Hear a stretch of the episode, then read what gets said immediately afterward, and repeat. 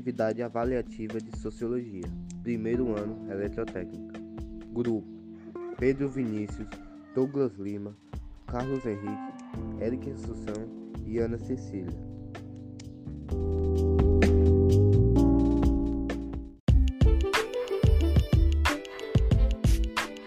Primeira pergunta: No Brasil, existe racismo e ou desigualdade?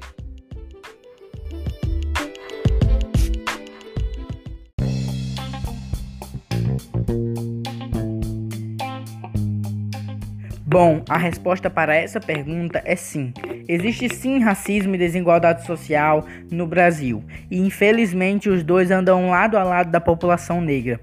Porém, isso não é fruto do período atual, e sim de um período colonial, onde os negros eram escravizados e tidos muitas vezes como animais e como inferiores em relação à população branca. Daí surgiu o racismo que vem assolando a nossa pátria até os dias atuais. Mas bem, e a desigualdade? Ela vem de um período um pouco mais à frente, o período da abolição da escravidão, onde o governo não deu o apoio financeiro e social necessário para essas pessoas, levando a elas se estabelecerem em morros ou nas ruas, formando as periferias, que é a realidade que permanece até hoje. E essa e essa desigualdade dá para ser percebida pelo fato de que mais de 50% da população negra até 2016 não possuía acesso à internet.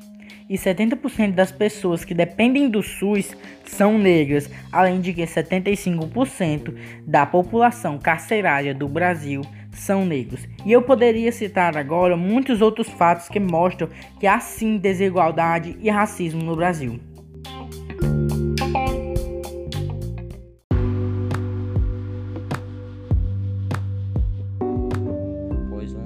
Ocasiona o outro. O racismo gera desigualdade e essa desigualdade entre os povos negros e brancos também gera o racismo. Esse racismo e essa desigualdade com os negros está presente em nosso país desde o período colonial e permanece até hoje. Podemos observar diversos casos de racismo hoje em dia. Essa discriminação com os negros gera uma imensa desigualdade, como ainda os privilégios dos brancos.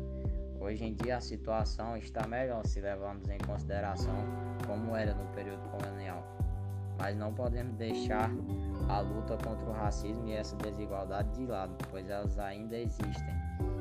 Então, devemos continuar lutando para buscar todo o respeito e os direitos que o povo negro merece. Os negros, é, pois eles ainda não possuem as mesmas oportunidades que os brancos possuem. Isso é um exemplo dessa grande desigualdade. Então não basta apenas não sermos racistas, devemos ser antirracistas, pois essa luta é de todos nós.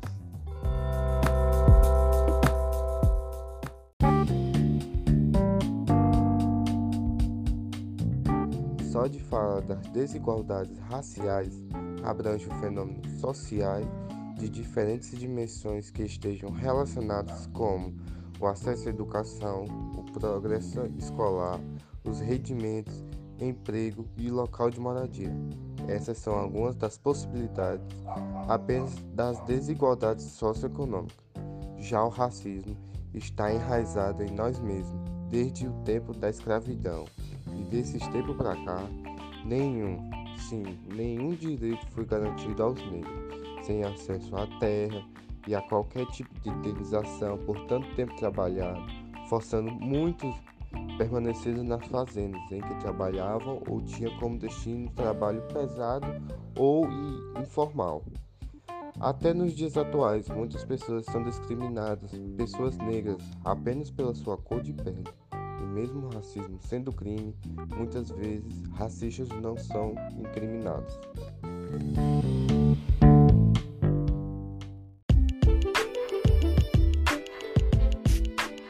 Segunda pergunta. Por que consciência negra e não consciência humana?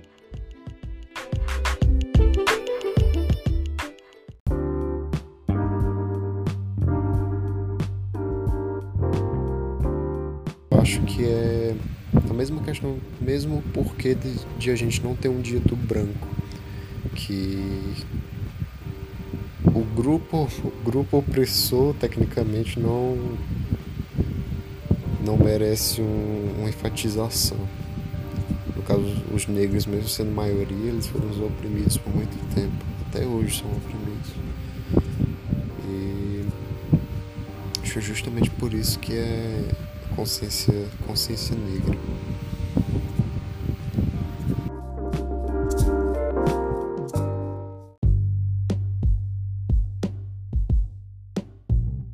A consciência negra tem intuito de inserir o negro na sociedade, só que deveria realmente ser consciência humana, pois todos, todo mundo sofre de uma forma diferente. Cada um recebe um preconceito diferente, tanto por etnia como ser parte de um grupo como os LGBTs ou qualquer outro tipo como os feministas ou várias outras. Pois realmente a consciência humana se faria no todo, para todos, sem distinguir nada.